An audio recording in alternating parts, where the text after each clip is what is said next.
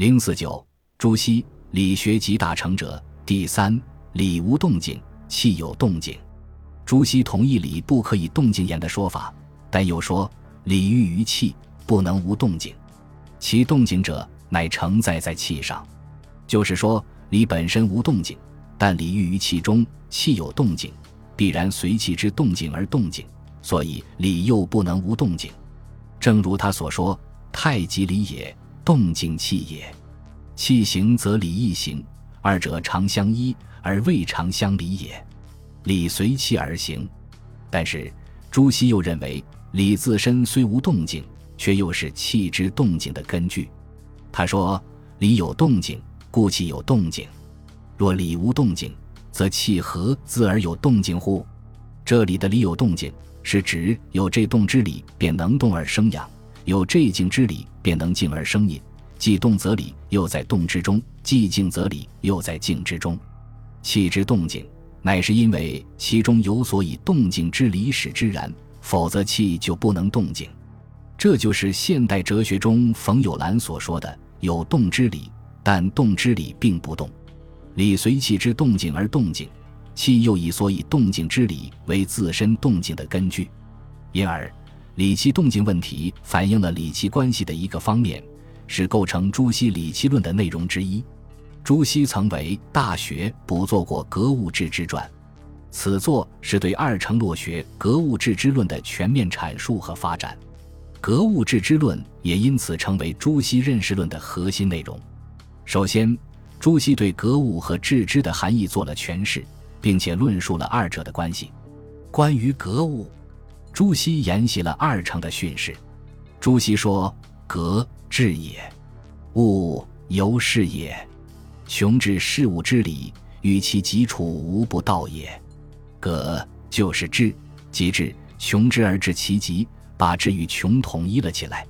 物为事，指一切客观存在的事物和实践活动。”格物就是及物而穷其理，或即是观理，这包含着认识客观事物的本质和规律的意思。但是，朱熹所谓格物，主要是穷天理、明人伦、讲圣言、通世故。他说：“格物之论，且如今为此学而不穷天理、明人伦、讲圣言、通世故，乃误然存心于一草木一器用之间，此是何学问？”格物不应只存心于一草木器用之间，只应存心于穷天理、明人伦、讲圣言、通世故，即着眼于道德修养，达到至善的道德境界。这便是朱熹格物说的出发点和归宿。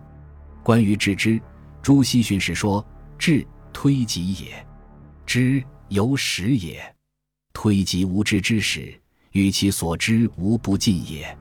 致训为推己。”知训为知识，致知就是推及无心所固有的知识，使之达到无不尽的程度，即最大限度的扩充认识主体的知识。朱熹认为，致知、格物只是一个格物与致知属于同一认识过程的两个不同方面。格物是穷究物理的认识过程，而物理穷究之后，认识主体的知识随之完备，这便是致知。它是主体自身扩充知识的过程，也是格物的必然结果。格物是致知的前提，格物所以致知，致知是在格物过程中实现的，致知便在格物中。如果说致知与格物有什么区别的话，那就在于格物是主体作用于认识对象的过程，而致知则是认识过程在主体方面引起的结果。所以朱熹说，致知是自我而言。格物是就物而言，格物以理言也，致知以心言也。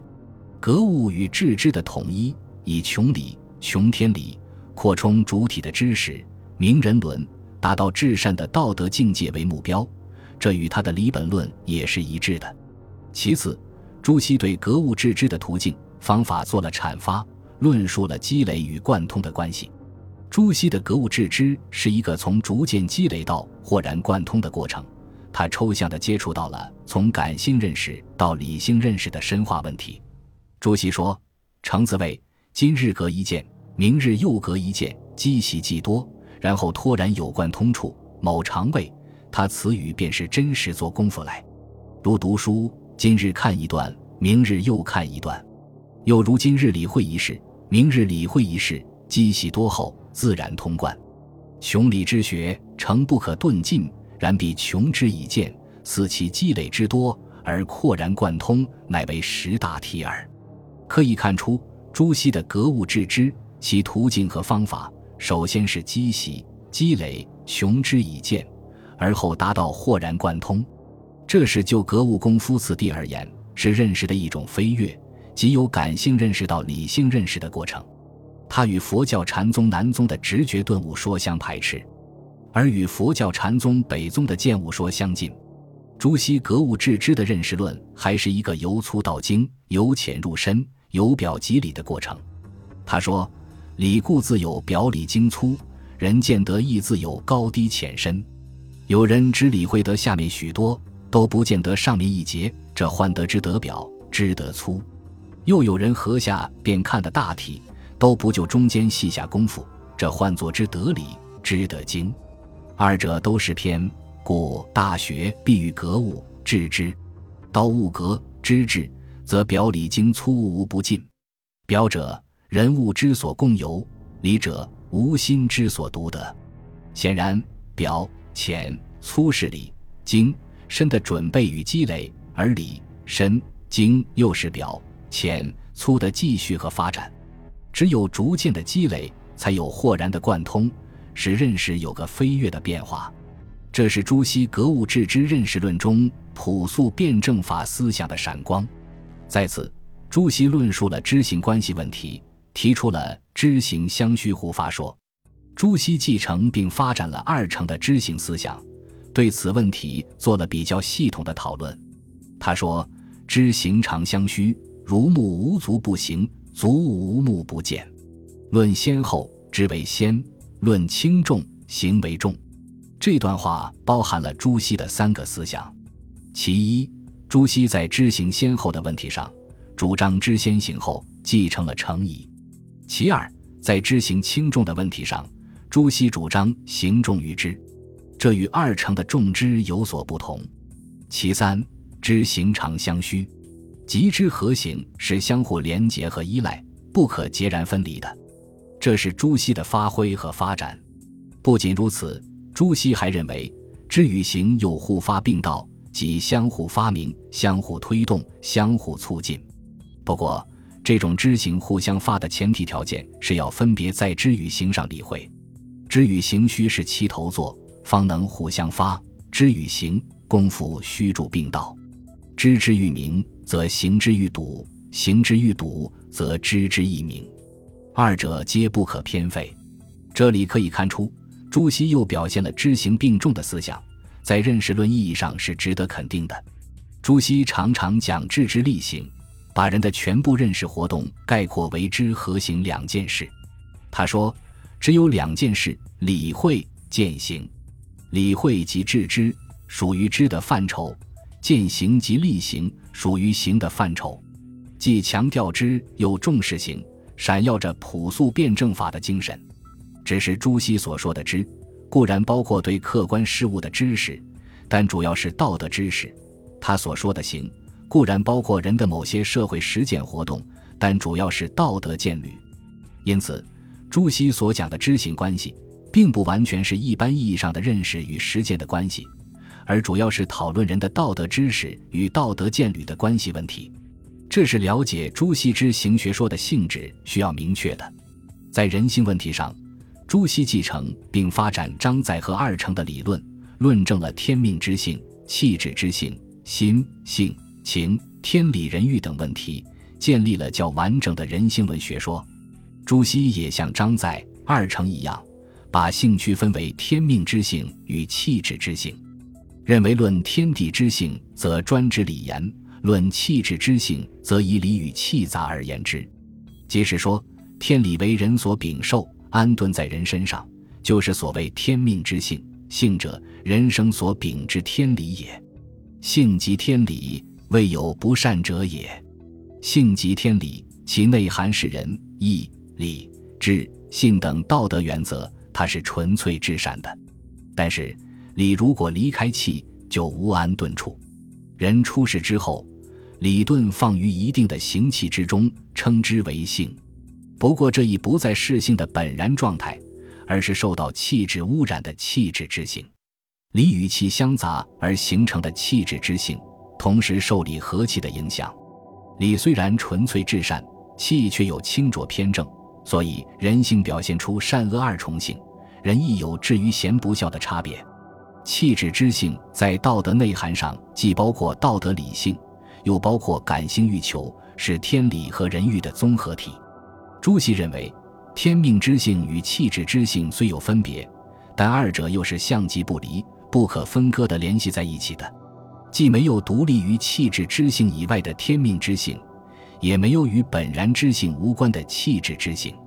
现实的人性总是天命之性与气质之性的统一。朱熹说：“气质之性便只是天地之性，气质之性只是此性堕在气质之中。”故随气质而自为一性，相使原无本然之性，则此气质之性又从何处得来也？表明天命之性和气质之性并不是两种互不相关的独立人性。在朱熹的人性论中，天命之性、气质之性是和道心、人心分别对应、密切相关，甚至可以互为代替的。朱熹认为，所谓心可以分为道心，这就是天命之性。人心也就是气质之性，道心和天命之性一样，是体现天理的，是纯粹至善不杂的，所以不必改变。人心和气质之性一样，是体现人欲的，是可善可恶的，必须变恶为善。这是人性、人心的两个既对立又统一的方面。朱熹还提出了心统性情说，认为性其理，情其用，心者兼性情而言。兼性情而言者，包括乎性情也。性是未动，情是已动，心包的以动为动。盖心之未动则为性，以动则为情，所谓心同性情也。心之未动已动，即未发已发，未发为性，已发为情。性是心之体，情是心之用，心则兼性情，该体用。心同性情，就是心兼该性情。心包括性情，朱熹并且认为，性者心之理，情者性之动，心者性情之主。性以理言，情乃发用处，心即管摄性情者也。就是说，心对性情有管摄、主宰作用，即心主性情。朱熹的心统性情说源于张载，但他将此说与程颐的性即理说融为了一体。是对观落之学，特别是落学的深化和发展。朱熹与其人性论相联系，对天理人欲之变阐发了他的存天理、灭人欲的主张。所谓天理，是指作为最高精神本体的理，体现在人身上的伦理道德原则，即仁义礼智之总名。所谓人欲，是指违反天理的物欲、私欲。朱熹同意二成道新天理的观点。但不同意二成人心人欲的说法，认为人心不全是人欲，二者不能等同，只有徇私欲之心才是人欲。人欲中有合乎天理的欲与不合乎天理的私欲之分，即朱熹说的饮食者天理也，要求美味人欲也。因此，朱熹主张寡欲是一种带有禁欲色彩的节欲主义。在天理与人欲的关系上，朱熹同二程一样。认为天理与人欲是根本对立的，天理人欲不容并立。人之一心，天理存则人欲亡，人欲盛则天理灭。但是，朱熹也看到了天理人欲对立中的统一性，人欲便也是天理里面做出来，虽是人欲，人欲中自有天理，说明人欲中包含天理的成分因素。这样，天理人欲自是相即不离。共处于一心之中了。如上所述，朱熹的哲学思想中闪现着不少辩证的方法，特别是他在总结吸收我国《周易》中阴阳变化、邵雍的一分为二、二成的无独必有对和张载一物两体等合理思想的基础上，又明确地提出了天下的道理只是一个包两个的命题，或者直接概括为一分为二。但朱熹不同意邵雍那种每层加一倍的一分为二方法。而是认为一个统一物中包含了两个矛盾着的部分。这对邵雍的思想是一个发展。朱熹还用他这种一个包两个、一分为二的方法，研究了动静、阴阳、寒暑、刚柔、盛衰、昼夜、聚散、消长、生死、屈伸、易凉等许多既对立又统一的范畴，并在谈到事物的变化时，用柔变而趋于刚，是退极而进；刚化而趋于柔，是进极而退。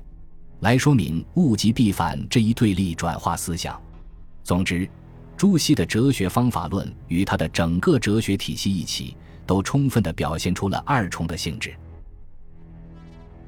本集播放完毕，感谢您的收听，喜欢请订阅加关注，主页有更多精彩内容。